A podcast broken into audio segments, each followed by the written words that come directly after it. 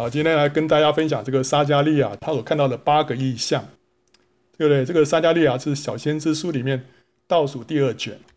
好，这个犹大被被掳到巴比伦去啊，总总共分成三次啊，他有三次被掳。第一次是六百主前六百零五年的时候，那从那时候开始算起，经过七十年之后，大概在五百三十六年啊，主前五百三十六年，他们就被掳归回了。那个时候已经是到了波斯帝国了，那他们归回之后就开始要重建圣殿，可是碰中间碰到一些拦阻，碰到一些挫折，就停工了。停工了十六年，十六年之后啊，就是神就兴起了哈该这个老先知来勉励他们，所以呢，他们就开始复工，就在五百二十年的时候，圣殿就复工，继续重建。那这个时候，另外神也兴起另外一个先知，是叫撒迦利亚。这是一个比较年轻的先知，他也在勉励，在鼓励以色列人。所以呢，经过了四年，到了五百一十六年的时候，圣殿就整个完工了。好，所以在呃圣殿在重建的这个过程当中，就是哈该跟撒加利亚这两个先知呢，在鼓励那些以色列人。那当圣殿开始复工啊啊，五百二十年开始复工之后，那时候是大利乌王第二年的六月，他们复工。呃，五个月之后就十一月，那时候撒迦利亚就看到了八个异象。那我们如果看这八个意象，感觉好像一个一个都好像很很单独啊，不知道说它中间有什么有什么关系。可是我们再仔细一想，你会发现这八个意象当中，它有整个有个连续性。第一个意象是看到一个洼地跟番石榴树的意象，第二个呢是四个角跟四个匠人的意象，第三个意象是看到有人来丈量耶路撒冷。第四个意象是看到大祭司约书亚被洁净，然后第五个意象是看到金灯台，第六个意象是看到一个飞行的书卷，第七个意象是看到一个凉气中的妇人，第八个意象是看到四辆车啊。好，那这八个意象到底有什么关联？我们先从第一个意象开始看起。第一个意象是这个洼地跟番石榴树，他看到啊，他说我夜间观看。见一人骑着红马站在洼地番石榴树中间，在他身后又有红马、黄马和白马，所以这个中间有一个人呢，他是骑着红马，然后在这个洼地，洼地呢就是一个深谷哈，一个比较一个凹凹陷的一个地方啊。然后呢，呃，番石榴树啊，然后后面有红马、黄马，就是或者是褐色的马，然后还有白马。OK，好，那。这个番石榴树是代表什么意思呢？它这个地方可以象征被掳到巴比伦的以色列人哈，然后洼地呢是象征一个很卑贱的地位或者是景况啊，因为在一个凹下去的一个地方。那为什么是番石榴树是象征被掳到巴比伦的以色列人呢？这个番石榴树啊，英文把它翻成叫 myrtle tree 哈，其实它应该是翻成香桃树，它跟番石榴其实没什么关系，因为它的果实啊。像是蓝莓一样，所以跟跟石榴是不一样的，应该是翻成香桃树才是对啊，myrtle。然后这个它的枝条是住棚结搭棚的材料之一。神呢应许说要在旷野种上番石榴树，这在以赛亚书四十一章里面所说的。然后并且使番石榴代替蒺藜，这是以赛亚书五十五章所说的。所以这个是一个祝福。所以番石榴树是象征神所赐下的祝福，一个复兴，还有昌盛。那以斯帖它原名叫哈大沙，哈大沙就是番石榴树的意思啊。好，所以以斯帖是在外邦啊蒙神的祝福，对不对哈？所以番石榴树是讲到一个外邦以色列人在外邦被神保守的意思啊。这个以色列人在被掳的期间呢，他们有些习惯已经改变了，比方说在被掳的时候，他们就就用会堂来取代圣殿，因为圣殿已经被毁了。那时候呢，他们在巴比伦呢，他们就开始兴起商业来。以前以色列人在迦南地是是务农的，可是到了巴比伦之后，哎，这些以色列人啊，犹太人，他们就变得很会经商，然后他们用亚兰语又取代了希伯来语，所以他们在在外邦啊，在被掳的期间，有一些东西就改变了。那可能就是因为这样子，这里就没有用传统的橄榄树或者葡萄树来代表以色列人，而是用一个番石榴树来象征。在外邦蒙神保守的以色列人，好，所以在这边看到啊，这里有番石榴树在洼地哈，在一个深谷的地方，然后呢，前面有红马跟啊坐在红马上的一个人。这个人是谁呢？这个人呢，应该就是基督啊。这就是你这看从那图看得出来，画的是基督的样子啊。对，的确，他就是象征基督了。然后这个红马是什么呢？红色是向着神的子民呢，是象征救赎。红色象征救赎，向着仇敌呢，是象征征战啊。所以在这个地方是讲到象征啊，基督跟他苦难中的百姓啊同在。番石榴树啊，在这个洼地是说神的百姓在这苦难当中，但是呢，基督没有离开他们，一直与他们同在。然后呢，以赛亚书六十三章第九节说，他们在一切苦难中，他也同受苦难，并且他面前的使者拯救他们，他以慈爱和怜悯救赎他们。就讲到说，神的百姓在苦难当中，神呢也与他们同受苦难，与他们一同经过。那在这个第一个意象，就是看到的这一幅图画。所以呢，先知在安慰神的百姓啊，说即使我们被掳到外邦七十年，但是神没有撇弃我们，神还一直与我们同在。接着他说了，那站在番石榴树中间的人说啊，这个就是基督了啊，说什么呢？这是奉耶和华差遣，在遍地走来走去的。这是就讲了后面的几匹马，这马其实上面有坐着的人啊，就是骑着红马。黄马跟白马的啊，是奉耶和华的差遣，在遍地走来走去。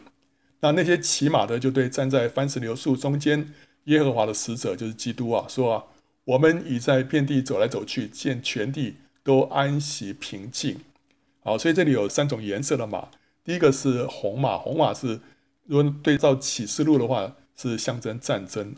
然后黄马呢，没有说明，但是呢。在这个神的这个行动当中呢，这些其他颜色的马多半是象征灾难。你看在启示录里面，这个除了这个白马之外，其他都是灾难啊。所以黄马呢，有可能是灾难；白马呢，应该是象征和平。所以呢，意思就是说什么？这些马在在遍地走来走去啊，就带下什么？有战争、有灾难、有和平。可到现在呢，全地都已经什么？安息平静了。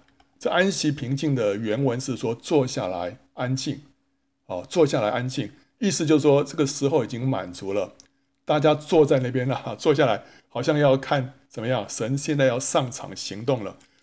现在所有的观众都已经坐定了，现在下一幕要上场，这时候谁要上场？神要上场了，干什么呢？七十年满了，哦，所以这个时候耶和华的使者就基督啊，他就发出代祷啊，他说：“耶和华万军之耶和华。”你恼恨耶路撒冷和犹大的诚意已经七十年了，你不施怜悯要到几时呢？所以七十年已经满足了之后，那时候基督就在父神的面前发出代求啊。然后呢，万军之耶和华如此说：我为耶路撒冷为西安心里极其火热，我甚恼怒那安逸的列国，因我从前稍微恼怒我民，他们就加害过分。现今我回到耶路撒冷，仍施怜悯。我的殿必重建在其中，准神必拉在耶路撒冷之上，我的诚意必在丰盛发达，耶和华必在安慰西安，拣选耶路撒冷。哇！所以现在神要行动了，他要让耶路撒冷、让锡安呢重新被建造，重新被赐福。那所以这个意象在当时的意义是什么？就是说，被掳的以色列人虽然处于卑微的光景。但是基督呢，却一直与他们同在，并且在时候满足的时候呢，为他们带到，使他们得以归回。这个是当时先知对以色列百姓所发出的信息的意义是这个。可是用在我们个人身上，在我们属灵的历程上面，也是有代表一个含义，是一个我们属灵的起点。这个起点是什么？讲到我们还没有信主之前，我们那时候处于一个堕落、卑下的光景。但即使是这样子，我那那时候还没信主，但是呢，主却已经与我同在，看见我的每一个处境。所以即使即使那时候我还不认识神，但是神却已经与我同在。然后呢，看着我经过每一个关键点，每一个脚步，他都看到。然后接着他就施行救赎啊！你看他骑着红马，红马就表示基督的救赎，他向着他百姓的救赎。那他的这个救赎的细节是什么？就是后面的三匹马，就是那个细节啊。前面他所骑那匹红马是代表救赎，整体的这个救赎，但是后面三匹马呢是代表细节。第一个是红马，红马是代表受死；第二个是黄马，黄马代表基督被埋葬；第三个是白马，白马讲到基督复活。所以主耶稣为我们受死，为我们埋葬，为我们复活，这就构成主耶稣为我们所完成的这个救恩。接着他就为我代求，以至于呢，最后我能够回转。我为什么会信主呢？就是背后有基督的代求，对不对？基督在背后为我代求，所以呢，我才能够后来才会。决志信主啊啊，所以呢，第一个意象就当时的以色列人来来说，他们有特定的意义。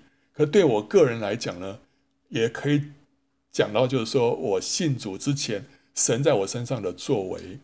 第二个意象就看到角跟匠人，他看到说什么？我举目观看，见有四角，我就问与我说话的天使说：“这是什么意思？”他回答说：“这是打散犹大、以色列和耶路撒冷的角。”这个角是象征能力、权柄跟君王，所以这四个角呢是代表打散这个犹大跟以色列的啊，包括亚述、包括埃及、包括巴比伦、包括波斯马代，这四大帝国啊，陆续的来征服以色列跟犹大。但是神呢，后来会兴起人来，来打散这些列国。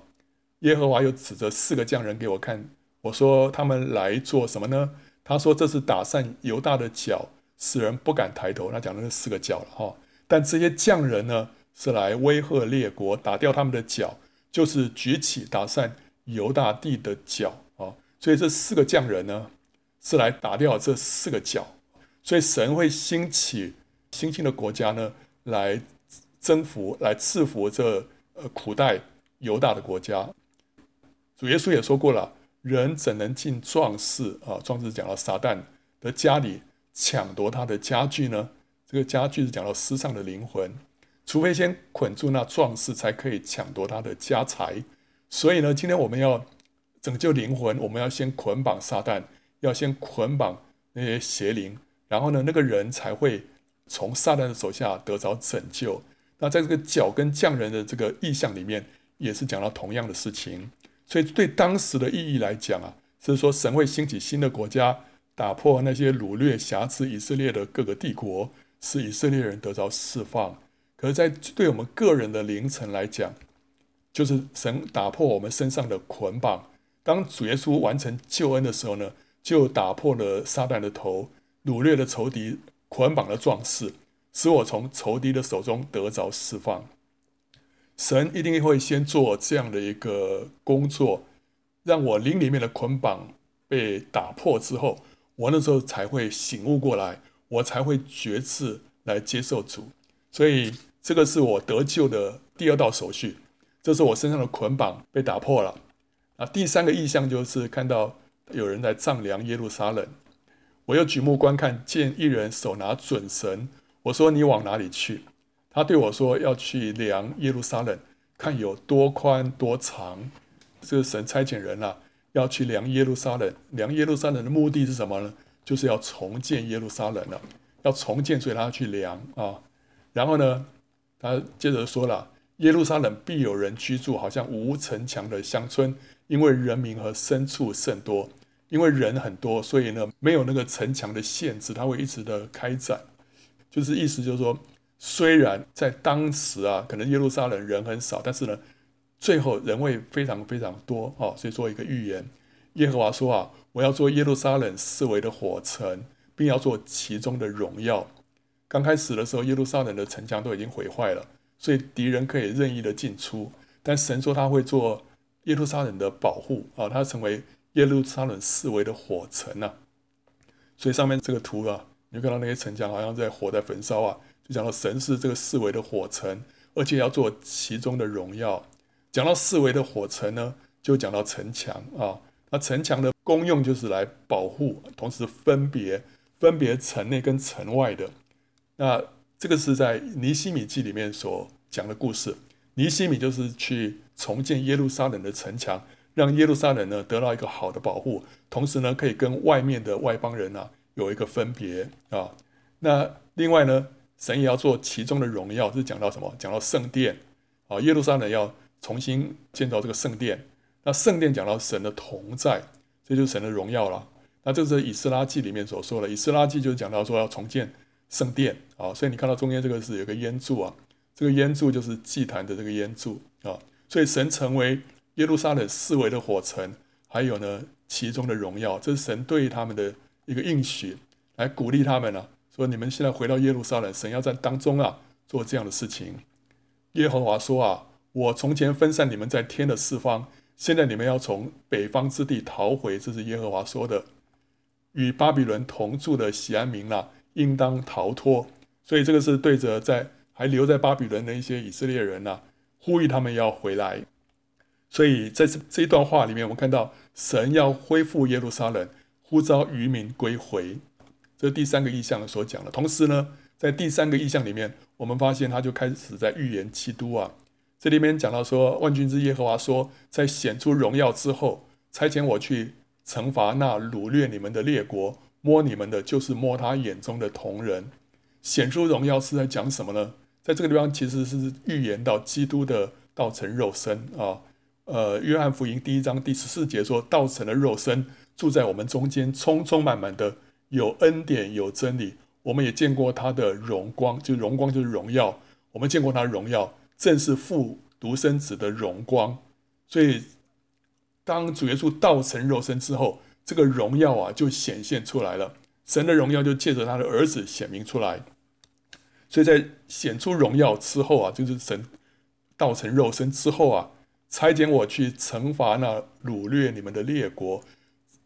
而在约翰福音里面，主耶稣一再说到是父差遣他来，父差遣他来，所以这边差遣我，这我是谁啊？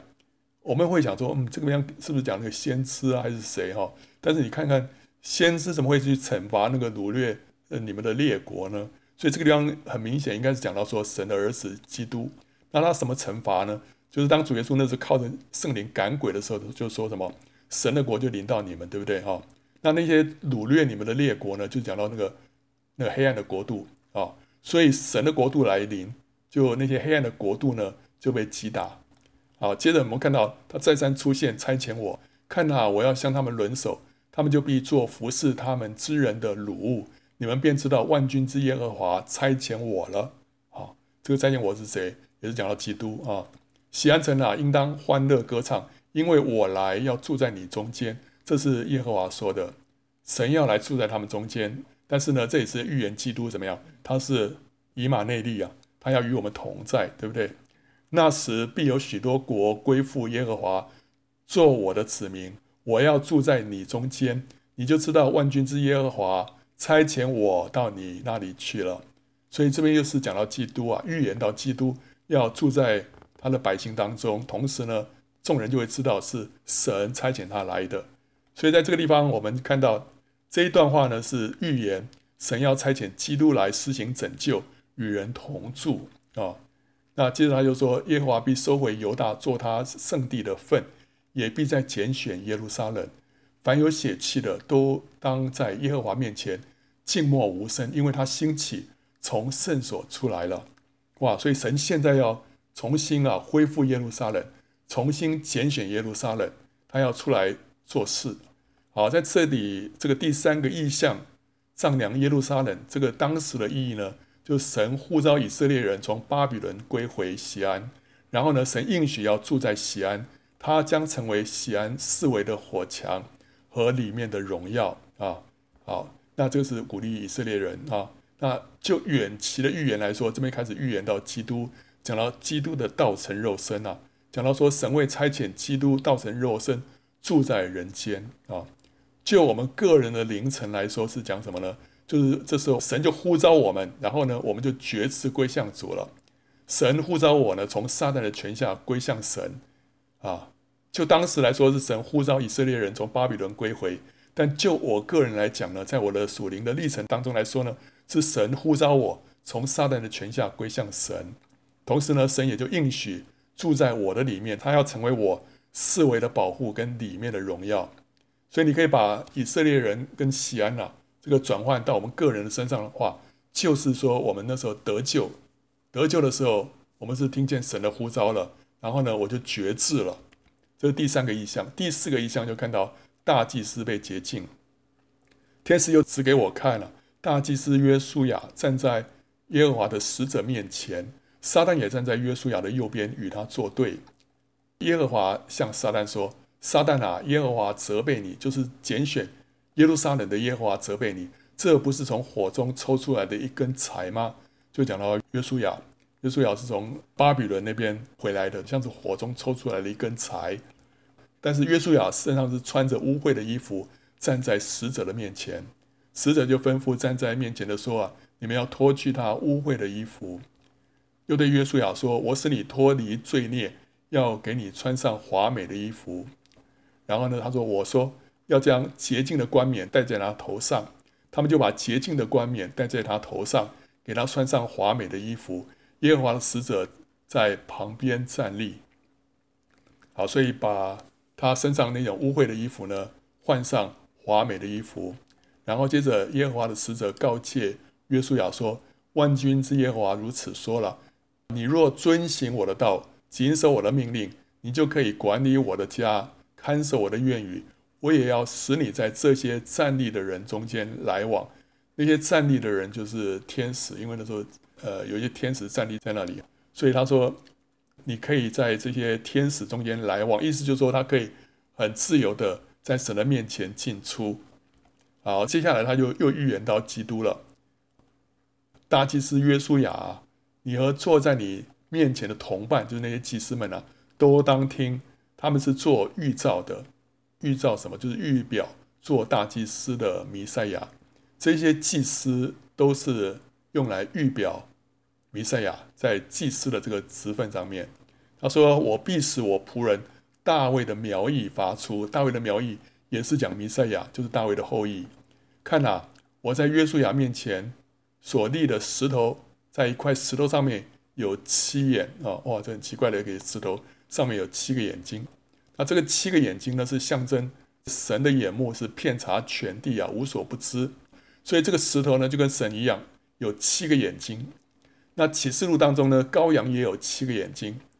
那因此，这个石头其实就是指的羔羊，羔羊就是这个石头，同时就是那个大卫的苗裔，同时呢，就是神的儿子，因为只有。神的儿子有七个眼睛，所以这个石头就是神的儿子哈。好，所以这个大卫的苗裔，这个弥赛亚，其实讲到就是神，神的儿子成为我们的救主。万军之耶和华说啊，我要亲自雕刻这石头，并要在一日之间除掉这地的罪孽。所以神要亲自什么？他要亲自塑造基督，然后在一日之间除掉这地的罪孽。当那日，你们个人都要请邻舍坐在葡萄树和无花果树下。这是万军之耶和华说的，所以那时候，当人的罪孽被除去之后，这个就会有太平临到这个世界。坐在胡桃树和无花果树之下，就有一个太平的日子啊。所以这个意象啊，第四个意象，它在当时的意义就是说，撒旦是控告约书亚，可是神却洁净约书亚，给他穿上华美的衣服，戴上洁净的冠冕，使他管理神的家，看守神的愿语。在神的面前来往，所以这是在什么？这在鼓励，在勉励约书亚。也许撒旦在那边攻击你，在那边控告你，但是神呢，已经把你换上洁净的衣服了。所以不要上胆啊，要刚强。那就远期的预言来讲，是讲到基督他完成了救恩，神会亲自塑造基督，使基督在一日之间呢，除掉人类的罪孽。前一个意象讲到基督什么？道成肉身。那这个意象呢，讲到基督已经完成了救恩，然后在我们个人的灵程来讲呢，啊，前面我们是被神呼召，我们就决志了。决志之后的下一个是什么呢？就是我们称义，我们成圣了。撒旦虽然不断的来控告我，但是神却使我呢因信称义，然后我就脱去我污秽的衣服，就脱去旧人，然后呢披上基督的义袍，然后呢将我分别为圣。使我能够服侍教会，侍立在他的面前。所以呢，前面是我蒙召了，我决志了，接下来就是我被称义了，然后呢，我就分别为圣，我就成圣了。好，所以这个是第四个意象，个人灵程的阶段是到这里。那到第五个意象呢，就是金灯台。我看见了一个纯金的灯台，顶上有盏灯，灯台上面呢有七盏灯，然后每一盏有七个管子，每一盏七个管子，所以应该四十九个管子，对不对哈？四十九个管子画不出来，所以我用一根代表七根，然后旁边有两棵橄榄树，一棵在灯盏的右边，一个在灯盏的左边，然后同时有一个有管子啊，是连到这个上面这个碗啊，好，然后后来十一节跟十四节，我又问天使说了，这灯台左右的两棵橄榄树是什么意思？后来那个天使说啊，这是两个受膏者啊，Sons of Oil 哈。油的儿子站在普天下主的旁边啊，两个受膏者，在当时呢，在啊以色列当中啊，只有两个职分要受膏啊，两个职分，一个职分是什么？一个职分是祭司，祭司在任职的时候要受膏，还有一个职分是什么？是君王，君王任职的时候要受膏，所以这是两个要正式经过一个。膏抹的典礼是这两个职分，祭司跟君王。有人说先知呢？先知不用，先知你呃被呼召的时候根本没有人去膏他的，是神亲自用圣灵膏他。但是这两个祭司跟君王是是有一个正式的仪式的。祭司这边就是约书亚所代表的，君王就是所罗巴伯所代表的。所以在这个金灯台旁边有两个受膏者，一个是约书亚，一个是所罗巴伯。那这个金灯台呢？是象征什么意思？在新约我们很清楚看到，在启示录里面那个灯台是象征什么？象征教会，对不对？哈，所以有七个灯台，就是七个教会啊。那教会呢，就是神的见证，它是一个灯台，灯台的发光嘛，所以是为神做见证，为神的真道发光的，所以这个是神的见证。同时呢，又是代表圣殿，圣殿就是神的见证。那圣殿跟教会的意义其实也是一样的，就是圣殿又是预表教会，所以呢，金灯台可以说金灯台等于教会，等于神的见证，等于圣殿啊。那所以在这边看到说了，金灯台它是必须靠着橄榄树来供油才能够发光，对不对哈？所以金灯台一定要有油啊，才能够发光。同样的，你要建造圣殿，也需要借着圣灵充满的人。靠着圣灵做工才能够成事，所以在这个意象里面，让我们看到旁边有两个橄榄树啊，就是两个圣灵充满的人。好，这个一方面是代表基督，因为基督是又是祭司又是君王，所以这个是基督在这边建造教会。那同时另外一方面讲到，我们这些工人呢，也需要被圣灵充满之后，你才能够建造教会。要建造圣殿也是一样，所以天使对撒迦利亚说啊。这是耶和华指示所罗巴伯的。万军之耶和华说：“不是依靠势力，不是依靠才能，乃是依靠我的灵，方能成事。”所以让所罗巴伯啊得到勉励。你要起来建造神的殿，但是呢，不是靠自己，不是依靠势力，不是依靠波斯国的这个谁的，你上面有什么这个高层啊做你的靠山，不是，也不是依靠才能，不是依靠你自己有多聪明，都不是。他说：“乃是依靠我的灵。”才能够成事啊！所以要依靠圣灵。大山啊，你算什么？在所罗巴伯面前，你必成为平地。大山的讲到说困难啊，一切的困难在他的面前会成为平地。他必搬出一块石头安在殿顶上，这就表示说这个工程的最后一块石头啊，已经放上去了。所以放在殿顶上面之后，表示什么？完工了啊，完工了。那人且大声欢呼说：愿恩惠恩惠归于这殿啊！我们会说这个。我们说荣耀归于神，对不对？在天上荣耀归于神，在地上呢，平安归于他所喜悦的人。所以平安是归给人。那在这里呢，是恩惠呢归于这殿，就说神啊，愿你的恩惠，愿你的祝福啊，临到这个圣殿啊。所以人为这个圣殿来祝福，愿恩惠恩惠归于这个殿。耶和华的话又临到我说：所罗巴伯的手立了这殿的根基，他的手也必完成这工。所以他一开工，他预言说将来他也会完工，不会半途而废。然后呢，你就知道万军之耶和华差遣我到你们这里来了，就是撒迦利亚。意思就是说，撒迦利亚说我发这个预言呐、到时候会实现的。所以你你们就知道我是真的是神的先知了啊！谁藐视这日的事为小呢？这七眼乃是耶和华的眼睛，遍察全地，见所罗巴伯手拿线鉈就欢喜。这七个眼，刚刚那个石头上面不是有七个眼吗？然后这七个眼是谁的眼睛啊？是耶和华的眼睛。哇，所以说意思就是什么？意思说这个石这个石头就是神啊，这个石头就是耶和华，对不对？的确也是了，就是什么？是耶和华道成肉身嘛。所以这个七眼的石头就是讲到耶和华道成肉身啊，成为成为那个基督。然后呢，这七个眼遍察全地啊，看见所罗巴伯手拿线砣就欢喜。为什么呢？他看到所罗巴伯在做他该做的事情，所以一个对的人在做对的事情，神就大大的欢喜啊。所以，我们今天一样，我们每个人其实神在我们身上有一个使命，有一个托付。神看到我们在做他他心意中的事情，怎么样？他就欢喜啊，他就欢喜。所罗巴伯就讲到预表基督了。基督在建造教会，神欢喜，对不对？那基督的工人、基督的仆人在那边做神所要他做的那些工作，神也欢喜啊。所以我们要成为一个对的人，要做对的事情。在当时的意义，这个金灯台的意义啊，就是受膏的所罗巴伯跟约书亚，这两个受膏者，他们要靠着圣灵的膏抹跟大能呢，起来建造圣殿，使神的见证，就是金灯台呢，重新发光。就远期的预言来讲，是讲到基督他要建造教会。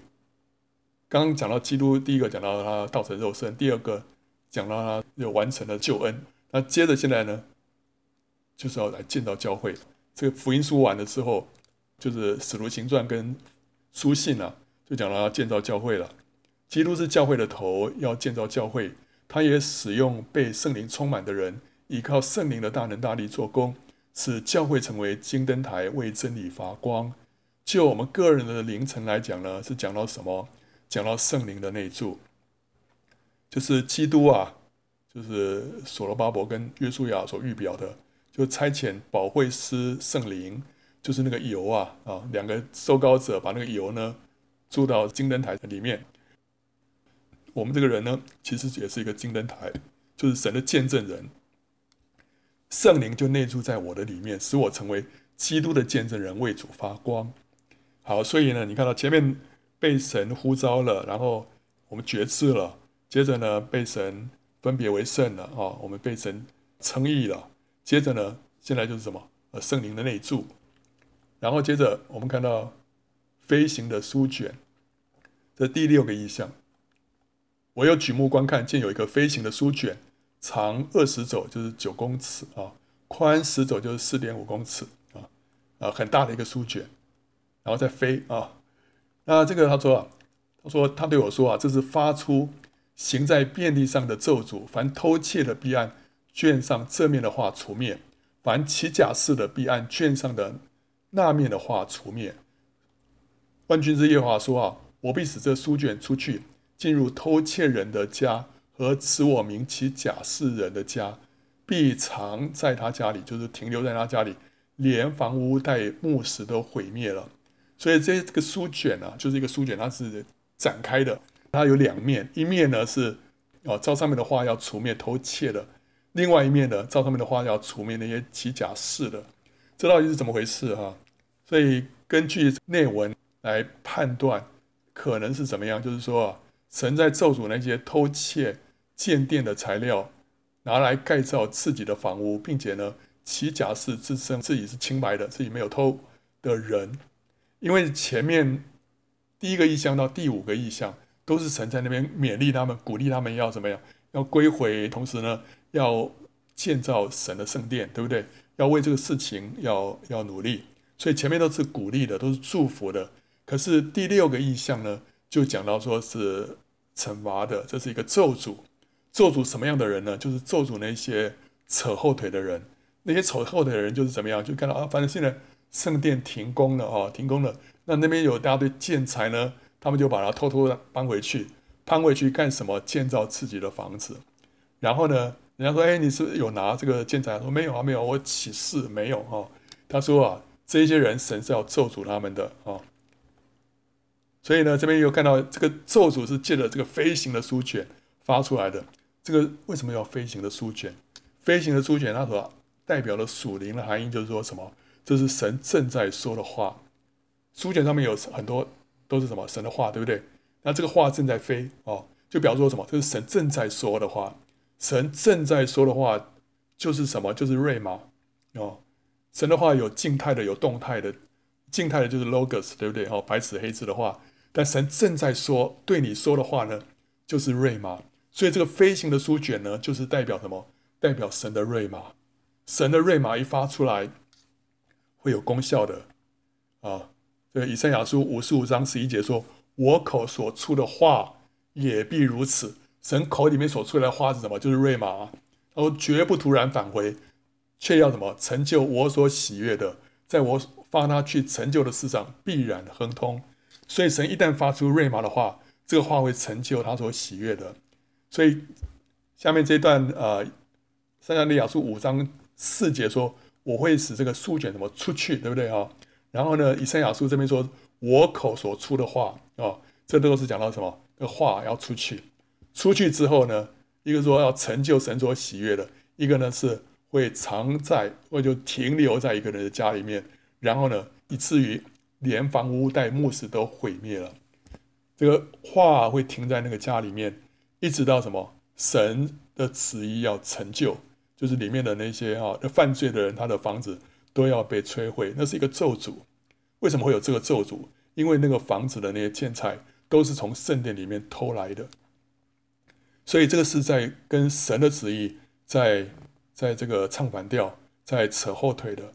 那这些是会蒙咒诅的，就像是在四世纪第五章那边，底波拉有一个诗歌啊，就讲到说呢，以色列人在跟外邦在跟着敌人征战的时候，有一些人在旁边是怎么样？就是看好戏啊，在旁边袖手旁观。然后这些人要怎么样？要受咒诅的哦，要大大的什么咒诅米罗斯啊。所以在这边也是一样，当神呼召那百姓起来建造的时候呢，有的人就不仅是袖手旁观，而且甚至于去扯后腿，把那些建材都搬回自己家里面去盖自己的房子，所以这个会会会遭受到咒诅的啊。那另外我们看到，在希伯来书四章十二节说，神的道是活泼的，是有功效的。神的道，神的话是活的啊。就讲到什么？飞行的书卷嘛，就是一个活的话，对不对哈？同时讲到说，这个活泼的话，就是说这个神使这个书卷出去，它是一个活的啊，有功效的，比一切两刃的剑更快，甚至魂与灵、骨节与骨髓都能够刺入剖开，连心中的思念和主意都能够辨明。所以神的话能够刺入剖开魂跟灵、骨节跟骨髓之间。所以呢，这个书卷也可以进入啊。这个刺入就对对应到这个进入啊，偷窃人的家里面啊，你虽然把门窗好像关得很紧啊，这个神的这个书卷还是会进去的啊，它可以刺入剖开好，所以这边讲到飞行的书卷，就讲到神的话，神瑞玛的话语啊，在当时的意义来讲说，飞行的书卷会咒诅那些扯后腿破坏圣殿重建工作的人，那就远期的预言来讲，是讲到基督要什么？要洁净教会。刚才是建造教会了，现在是洁净教会。怎么样洁净教会呢？神是用水借着道洁净他的教会，对不对？所以神是使圣经成为一本敞开的书，用他活泼的道来洁净教会。就我们个人的灵层来讲呢，是我们开始蒙神的话语光照。神用他的话，就让他的瑞玛来光照我，显明我内在的一切隐情，还有黑暗，使我呢得到洁净，对不对？我里面有一些房子，里面有一些黑暗的东西，但是那个神让那个飞行的书卷呢进到我的里面去啊，就光照我里面的黑暗，对不对哈？所以这是神瑞玛的话进到我里面来啊。然后第七个意象就看到一个凉气中的妇人啊，啊，这个意象是什么？很奇怪的哈。与我说话的天使出来对我说：“你举目观看，见所出来的是什么？”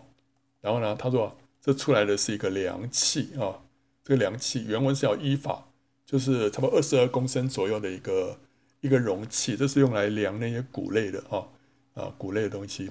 他又说啊，这个是恶人在遍地的形状，恶人在遍地的形状是个凉凉气啊。然后呢，他说我见有一片圆签被举起来啊，后面有一片圆签，这个是盖子了。那这坐在凉气中的是一个妇人，天使说。这是罪恶啊，所以这个妇人是罪恶，他就把这个妇人扔在凉气当中，把那片圆签扔在凉气的口上啊，就把它这个关在里面了。关在里面之后呢，就出现两个妇人出来，在他们的翅膀当中有风，飞得甚快。它翅膀如同鸛鸟的翅膀，他们将凉气抬起来，悬在天地中间。然后呢，我就问跟我说话那个天使说了，他们要把凉气抬到哪里去啊？他对我说要往示拿地去，为他盖造。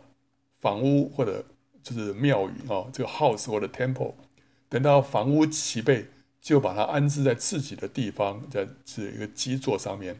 示拿就是巴比伦，那这个基座就是像那个自由女神，这个底下有个基座，所以他们很多这种雕像底下都有一个座，这个基座。所以这个原文里面要把它安置在自己的地方，这个地方原文就讲到基座啊。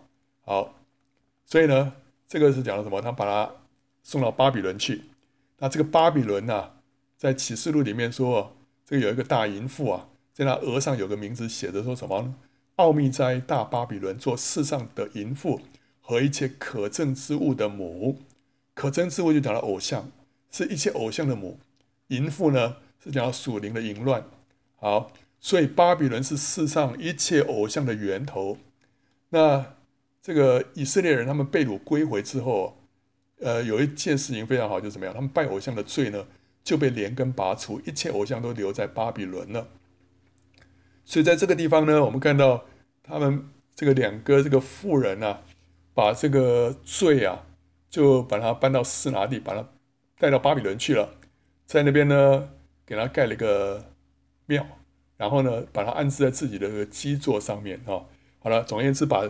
把这个罪从以色列地给他搬走，那这个就是让以色列人就不再拜偶像了，这不是蛮好的吗？哦，然后呢，可这个地方可能也是在预言敌基督啊，因为我们刚刚看到讲到说基督啊道成肉身，然后完全的救赎，然后接着又建造教会，然后呢又洁净教会，这一路发展下来，现在就讲到说什么？到了末世，讲到敌基督，那这个敌基督的灵呢叫亚巴顿啊。在这个第五号的时候，他们在在无底坑里面，这个有一个亚巴顿啊，或者叫做亚波伦，是无底坑的王了。好，他那时候暂时先被关在这个无底坑里面。那这个无底坑呢，其实就在这边凉气所所象征的意思，就是有一个敌基督的灵呢，被关在无底坑里面，就是这个妇人就是那个罪啊，就是象征敌基督，敌基督的灵哈，他被关在这个凉气里面。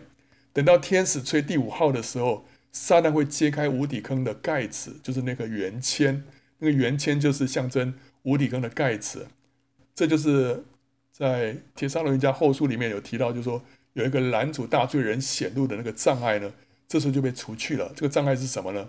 应该就是那无底坑的盖子，就是这边所所讲的这个圆圈呐，被挪去了之后，这个敌基督的灵就会显现出来，然后附在敌基督这个人的身上。然后敌基督呢就会污秽圣殿，污秽圣殿之后就不再是神的殿了，这时候就成为一个庙，对不对？哈，这个庙是什么？是个巴比伦的庙了。然后他会把自己的偶像安放在那个基座上面，叫人来敬拜。所以前面这段这段话，他说他们要将量器带到示拿地去，为他盖造庙宇。等到这个庙宇齐备之后呢，就把它安置在自己的基座上面，这是什么时候呢？就是三年半、七年的当中三年半的时候，那时候敌基督会被安在这个基座上面，所以那个是当时候满足的时候啊。好，那接着我们就看到这里头也讲到说，用在我们个人身上，这也有一些属灵的含义哈。恶人在遍地的形状，就讲到说说我们的罪行，我们的罪显现出来哦。就会有一些罪行，对不对？所以这个是有一个形状的，为恶人在遍地的形状，就讲到那个罪显明出来的时候的样子哦，就讲到我们的罪行。那这个妇人呢，是讲到罪恶，就讲到说什么？这个罪恶的生命啊，就是我们罪性，我们犯罪的这个天性，就讲到我们的肉体，讲到我们的旧人。这个罪啊，它显现出来的样子就是罪行，但是这个罪它自己。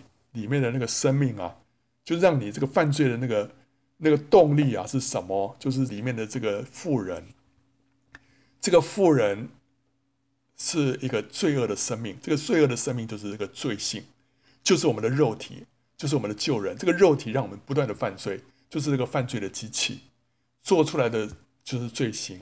但是呢，你如果单单单解决了罪行，这个肉体啊，这个罪性没有解决，他还是会继续的犯罪。所以他只要这个妇人啊没有死。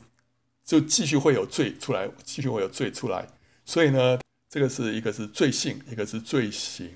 好，在客观的地位上，我们怎么样来对付这个罪性啊？就是说，我们的旧人跟肉体啊，要被钉死在十字架上，用十字架来对付我们的罪性，对付我们的肉体，对付我们这个旧人。好，所以这个妇人要怎么样去对付他？第一个是要十字架，第二个是什么？在主观的经历上，我们要靠着圣灵来治死肉体。所以对付我们的这个犯罪的天性，就是两个啊，两个武器，一个是十字架，一个是圣灵。那在这个意象当中，哪一个是十字架，哪一个是圣灵呢？十字架应该就是那个圆签所代表的啊，圆签应该就是预表十字架。圆签它是怎么样呢？被举起来，对不对？所以十字架也是要被举起来的啊。当人死被举起来的时候，就要吸引万人来归向他，对不对？摩西在旷野怎么样举蛇，人子要怎么样被举起来，这个圆签也要被举起来，所以这个圆签是是象征十字架，哦，好，所以十字架会压抑这个罪恶，压抑这个肉体，他要把这个富人呢关在里面，让他能够不能出来，所以对付这个富人的第一个武器是十字架，就是这片圆签所代表的，第二个呢是圣灵，圣灵是什么？就是两个富人所代表的。那为什么呢？因为他们的翅膀当中有风啊，这个风原文就是灵啊，风原文就是灵，同一个字的。所以这两个妇人呢，就代表圣灵，圣灵把这个这个罪啊，把它从迦南地啊，远远的带到巴比伦去了，把它挪走了。所以这个是圣灵所所做的工作。那为什么两个呢？圣灵不是一个吗？圣灵有的时候是七个灵哦，那有时候是讲了两个灵，是讲到什么？那就讲到说，一个是生命的灵，一个是能力的灵，对不对哈？圣灵内住在我们里面是生命的灵，让我们生命一天天改变。同时呢，圣灵从外面浇灌我们，的是能力的灵啊。所以这个圣灵有这两方面，我们里面要被圣灵充满，外面要要被圣灵浇灌。所以呢，生命的灵跟能力的灵，所以这边是两个富人。好，所以呢，在当时的意义来讲，这个量器。当中的妇人呢，就讲到说，以色列被掳归回之后呢，他们拜偶像，这个就是属灵的淫乱的这个恶习呢，就被连根拔除，不再复犯了。那这个远期的预言来讲，这边讲到敌基督了，敌基督的兴起，讲到敌基督的灵被关在无底坑里面，等到时候满足，他会被释放出来，然后呢，他就会污秽圣殿，树立自己的偶像，叫人来敬拜。就个人的灵层来讲呢，讲到说我们要治死肉体。我要靠着十字架和圣灵赐死犯罪的生命啊、所以呢，我前面重生得救了，圣灵内住了，然后呢，呃，神的话光照了，然后同时我现在怎么样？要治死肉体，靠着圣灵跟十字架。最后一个意象呢，是四辆车的意象啊、我又举目观看，见有四辆车从两山中间出来，那山是铜山啊、哦，两座山从中间凹出啊、出来。然后呢，铜是象征审判了啊、所以有审判从两座山的中间出来。第一辆车套着红马，第二辆车套着黑马，第三辆车套着白马，第四辆车套着有斑点的壮马。所以第一辆是红马，第二辆黑马，第三辆白马，第四辆是斑点的马啊、然后呢，我就问与我说话的天使说：“主啊，这是什么意思啊？”天使回答我说：“这是天的四风。”这个风就是灵啊，我刚刚讲到这个风跟灵同一个字啊，所以可以讲到说天的四灵，所以四个灵讲到四个天使啊，是从普天下的主面前出来的，套着黑马的车往北方去，白马随在后，所以是往北方去，有斑点的马往南方去，那红马呢？红马没有讲啊，这边只有提到南跟北，不过呢，就以色列这个地形来讲的话，也是只有南跟北了。因为西边就是大海，东边是沙漠，所以他们一般进出都是南北向的。所以呢，两批是往北，一批往南，然后壮马出来，要在遍地走来走去。天使说：“你们只管在遍地走来走去。”他们就照样行了。他又呼叫我说：“看哪，往北方去了，已在北方安慰我的心。”啊，那是什么意思啊？这个有人说这是所有意象里面最难解的，好吧？当时的意力呢？我我想就是神在全地施行审判，这可以肯定了，对不对？就是因为从铜山出来嘛，所以是神在全地要施行审判，东西南北还是怎么样哦？那至少四个四风，就比较四个方向。可是他是特别是讲讲说在掳掠以色列人的北方诸国，因为他说在往北方去的安慰了神的心，安慰了神的心，意思就是说让神的愤怒止息啊。哦，那为什么神对北方特别生气？所以有可能是因为北方。掳掠以色列人的那个几个国家都在北边嘛，亚述也好，巴比伦也好，都在北边。可是如果这样讲的话，也是有点呃，时间上有点不太对，因为前面已经讲到四个角跟四个匠人了，对不对？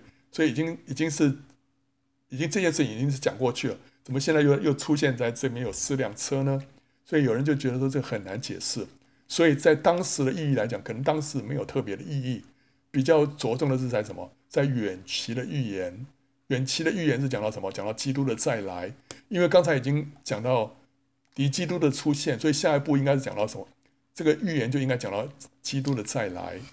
那基督再来的时候会怎么样？橄榄山会裂为两半，基督会脚踏在橄榄山上面，它会裂为两半。那这时候审判会从这个地方发出来的，基督会歼灭敌基督的大军，北从哈米吉多顿开始。南边到波斯拉这两个地方相距六百里，所以会有那个雪啊，片满这两个地方之间。所以这个就讲到说，神的审判会临到这个地方，对不对啊？从北到南，从哈米吉多顿一直到南边的波斯拉。为什么要讲到波斯拉？在这个以赛亚书里面讲到，在波斯拉那边有献祭，有大的屠杀会发生。那是讲到说，主耶稣再来的时候，会有这边行审判啊。好，就个人的灵程来讲呢，就讲到属灵的征战了。我这个个人已经是被神分别，然后呢，我又有圣灵内住，然后呢，有神的话语光照，然后我的这个肉体啊，罪性啊，被十字架被圣灵对付之后，下一步是什么呢？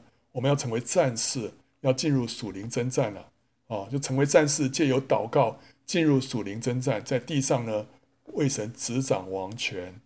所以这是我们一个属灵的经历啊！哦，从我们还没有得救，一直到最后，我们成为一个属灵的战士。所以你看到这个八个意象啊，八个意象，你就看到它有一个先后的顺序。从历史的意义上来看，第一个意象讲到神眷顾以色列，基督呢为他代求啊，七十年满了。第二个呢就讲到犹大的仇敌呢就被击打，让犹大能够得到释放。第三个呢就是神就呼召余民归回。那就未来的预言，就是神会差遣基督道成肉身。第四个意象呢，是讲到约书亚被洁净。那就未来的预言呢，是讲到神会塑造基督，在一日之间呢，就除掉这个人的罪。那第五个意象呢，讲到所罗巴伯会建成圣殿。就未来的预言讲到基督他会建造教会。然后呢，第六个意象讲到说，神会咒诅那些扯后腿的。就未来的预言呢、就是神的话，他要来洁净教会。那第七个意象讲到说，以色列他们拜偶像的习性呢，就被连根拔除。就未来的预言呢，讲到敌基督的关锁还有释放。第八个意象呢，是讲到神在全地掌权。那就未来的预言是讲到说，基督再来的时候会歼灭仇敌。啊，这就历史上的意义来说是这样。那就个人的灵程来讲呢，第一个意象是讲到我。我们信主之前，主的保守跟带到。第二个意象讲到我们身上的捆绑啊，神就破除了捆绑的壮士。第三个呢，就讲到说我们就蒙召绝志了。第四个意象讲到我们就称义成圣了。然后第五个意象就讲到我们领受圣灵的内住。接着呢，第六个意象讲到说神的话语，瑞玛的话呢就光照我们。第七个意象呢讲到圣灵跟十字架治死我们的肉体。最后一个呢，就讲到我们进入属灵征战啊，所以你就看到这八个意象啊，它有一个先后的顺序。就当时来讲，还有就历史上未来的预言来讲，讲到基督的工作，还有他在教会里面所做的，一直到末世，还有呢，在我们个人的灵程上面，从我们还没有信主，一直到我们成为一个属灵的战士，这当中的整个过程哈，从这八个意象我们可以看得到。啊，所以呢，这圣经都是非常奇妙的。有时候你光看一段，好像不知道讲什么，呃，很奇怪，对不对？这个撒迦利亚特别是看着很多奇怪的意象，但是呢，我们把它前后这样子贯穿起来看的话，你就发现没有一个意象是偶然的，是很突兀的，没有，都是一鼓作气。你会看到，就是把当时还有历史还有我们个人啊这三方面都有一个非常完美的解释啊。